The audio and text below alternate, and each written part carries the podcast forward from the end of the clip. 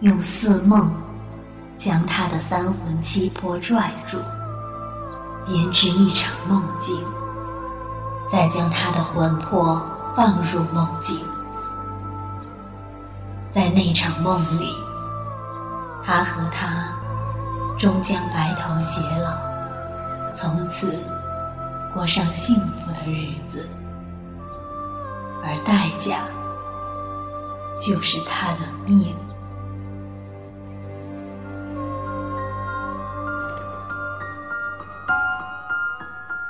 听众朋友们，大家好，这里是旧时光文学电台，我是某雨。欢迎继续收听这一期的《尺素传情》。今天的《尺素传情》要给大家接着讲上次还没有讲完的故事——似梦。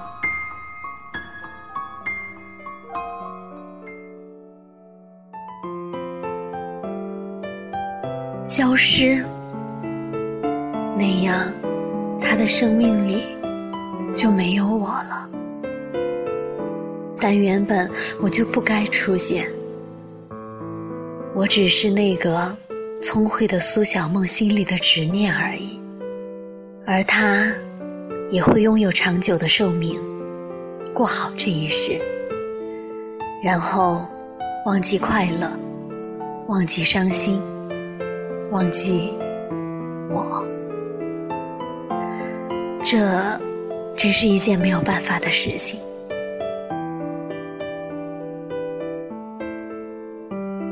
可之后的事情就简单了许多，我的生命里好像只剩下了等待。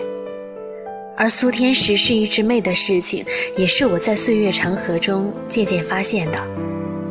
他和我一样，拥有着漫长的生命，只是他将他的这一段生命过得有声有色，做了许多事情，当过神棍，也做过商人，甚至是和尚。就是不做官。我问他为什么，他一脸轻蔑，说：“做官有什么好？他生前就是因为做了官而死掉的。现在他成了一家古董店的老板，或者说那些物件跟着他很久了，他只是将它们拿出来摆放好，因为他的生意实在是很差。我们都在一起。”等着他的第十七世。当我打电话给白然的时候，他的声音有些沙哑。你找谁？呃，我是上次的评委李清明，复赛的结果出来了。哦，他只回了我这个字，可是我却不知道该如何接下去。我们能不能一起吃个饭？我想，我想跟你详细谈谈。电话里说不清楚吗？他的声音有些疏离。我，我还有一样东西要给你。我的眼睛看向手边的盒子，心里的底气不免有些不足。哦，好吧，那，你把地址、时间发给我吧。他的声音好像更沙哑了些。我看到他时，他的脸色有些苍白，眼睛里是血丝，眼下是一片青黑，声音还带着些沙哑。李老师，带着礼貌的笑意，虽然很好看，却让我很难过。我轻声问他：“你怎么了？”他只是摇头，笑意加深：“没怎么，就是没睡好。”他没有要解释的意思，我也不好再问，将盒子拿出来。上次看你穿着高跟鞋，觉得还是穿平底鞋舒服，就去买了一双。想起清朝姑娘的花盆底以及小心翼翼的走法，我就一阵心悸。他打开盒子，看着那双素雅的布鞋，表情怔了。这挺好看的，谢谢您。我仔细看着他，憔悴的脸画出一点惊愕。你不喜欢？不是，只是从来没有人为我买过平底鞋，有些惊讶罢了。很好看，我很喜欢。他的指腹划过鞋面，眼睛里是和暖的笑意。他抬头，眼睛里的笑意不减。见我不说话，又问道：“老师，你怎么了？叫我名字就好。”我看他心情好起来了，又说道。其实只是觉得你很像我以前认识的一个人。对了，待会儿吃完饭，我想你带我到你们学校去看看。他愣了一下，可能是觉得我太突兀，可是下一秒又说道：“好啊。”我转头，玻璃窗上的我笑得和暖。他在低头吃着东西，听到筷子碰到餐具的声响，不知道要怎么来形容这种心情。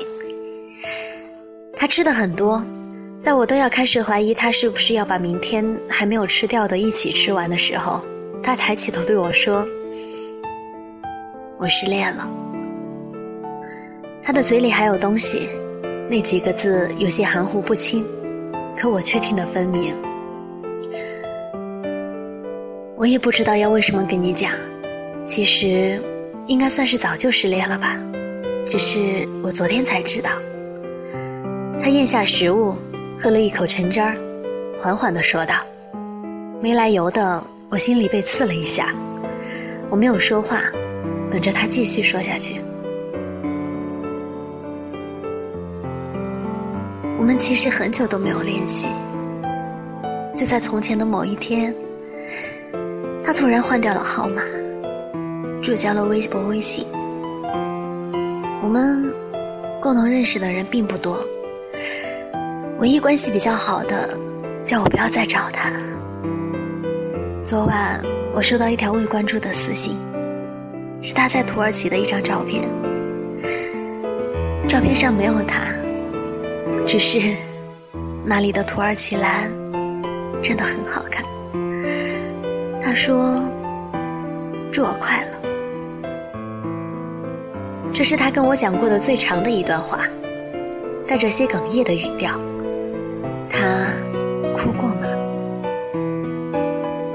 很少哭，可能骨子里的她仍然是那个坚韧的女子。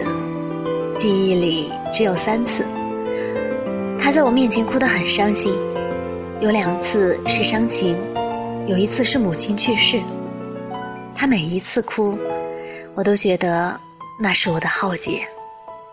我完全不知道该怎么办，只有一直陪着她。就像现在，虽然我见过更惨烈的时候，但却还是会不知所措。你，你千万不要哭啊！我手中的杯子随着他的眼泪没有预兆的滑倒。得，这是怕什么来什么，这顿饭也吃不下去了。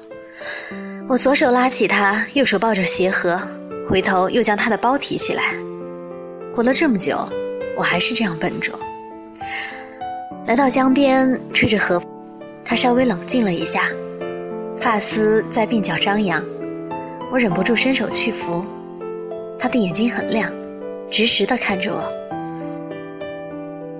你说，你是不是喜欢我？我一下子愣住，他的声音又响起，不然，你又怎么会对我这么好？我从来没有想过这个字眼，喜欢。我们的生命一直交织在一起，我与他的相处更像是一种宿命。我从前不知道为什么要留在他的身边，陪他生，看他死。他也从来没有提出过这个问题。也许是过去的女子太过含蓄，我知道，现在的女孩都很直白。就是，我觉得你挺好的，我没有没有其他的意思，我只感觉自己的脸很烫。他无声的笑了，转过身看向江面，刚才的忧郁难过好像也被风吹散了。走吧，我们并肩走着，他的话也多了起来。你说那么多评委，不是什么舞蹈家，就是某个知名老师，就你在里面什么都不像，这么年轻。我不是说过我是一个评委的朋友吗？我反驳。哼，你以为这样就能骗过我吗？他还是一样的聪慧，虽然他的声音还是有些沙哑，语调却轻松了不少。失恋这么让人难过的事情，她却在片刻之后又变回了那个灵动的女子。我失了言语，她稍微往前，我默默地跟着她。对了，你不是要跟我说复赛的事情吗？天知道我是怎么忘了这件事情？好吧，原本我就不是很在意，可却还是开口了。嗯，你复赛成绩挺好的，可以参加决赛。他显然对这样干巴巴的回答不甚满意，却又在下一瞬扬起了下巴。老师，这种事情电话里说就好了呀。总是这样，我在他面前从来掩饰不住秘密，无所遁形。他带我到他的住所，我惊讶，他没有住在学校，独居在有些偏僻的近郊，周围的房子都有些古旧，他住在二楼。可以轻易地看到阳台上的各色植物。屋子不大，甚至有些局促，但是很整洁。墙上有一幅芭蕾舞女的画，画中的人却是背对着，让人猜不透心思。他走进房间，出来时脚上穿着那双布鞋，很合脚哎！你怎么知道我穿多大？巧合啦。他走到阳台，捧了一株植物回来。你赠我鞋子，我就送你盆栽，这也君子之交吧。我认得出，这是一株文竹。他的声音又响起。现在他还小，到时候你要给他换盆子。他没有再多说什么，为我泡了一杯茶，空气中满是静谧。我却不太想离开，走到阳台，看着那些迎风招展的嫩绿枝芽，有些弱小，却又在肆意生长着。有什么是可以长存的呢？我转过头，看到她倚在门边，眼眸清亮透明，嘴角微微上扬，却又无法言说。这样的女子，又怎么会有人舍得扔下呢？如果我说我很久以前就认识你。你信吗？鬼使神差，我竟然这样问他。他的笑意加深，那就算是吧，一见如故。我认识你有很久了，真的很久了。我轻轻地说道。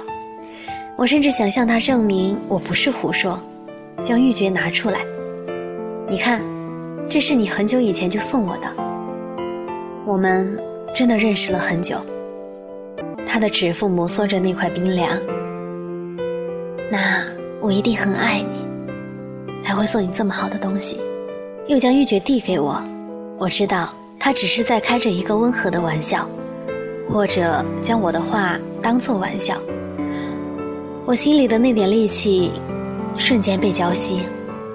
离开时拿着那株文竹，柔软丛生的茎划过我的手背，有些痒。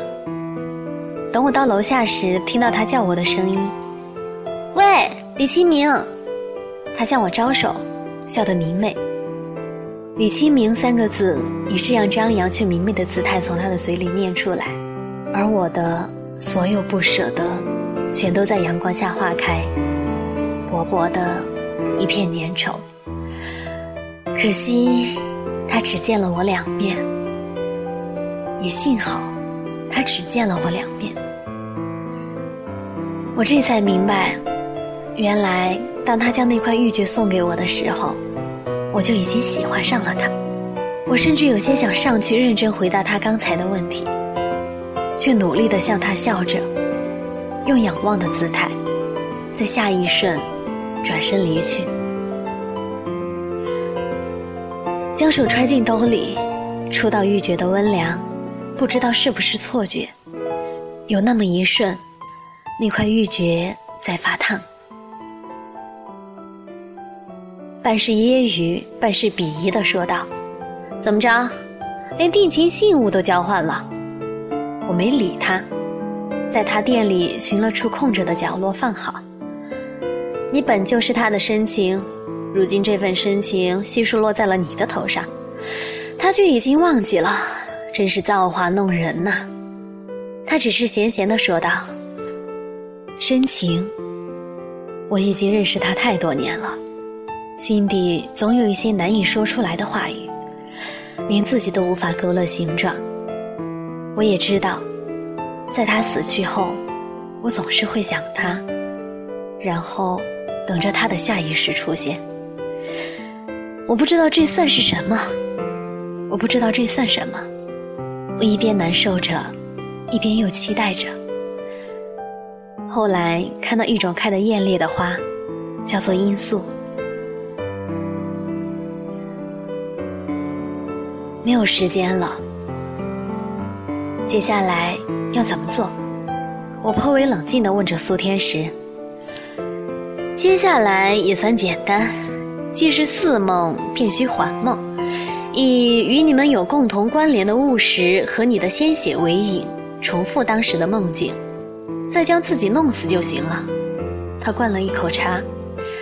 现在古法里叫做引梦。你只有十五分钟的时间，在这段时间内，你的脑海中出现什么画面，他的梦里就有什么。你一定要摒弃杂念，再用力气划破食指，取心头血，滴入那块物石里，直到食指的血都不再流了，你就大功告成了。什么时候？下个月初六亥时三刻，也就是十二号晚上九点四十五分，万物阴阳最为平衡的时候，他也比较好入梦。看来他早就做好了准备。这一场宿命的消散，本就是无中生有，到复归于无的自然法则使然。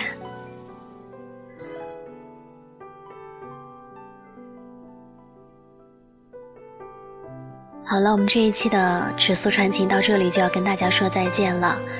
但是，对我们的故事还是没有结束，所以呢，请您锁定我们下一期的尺素传情。我们不见不散。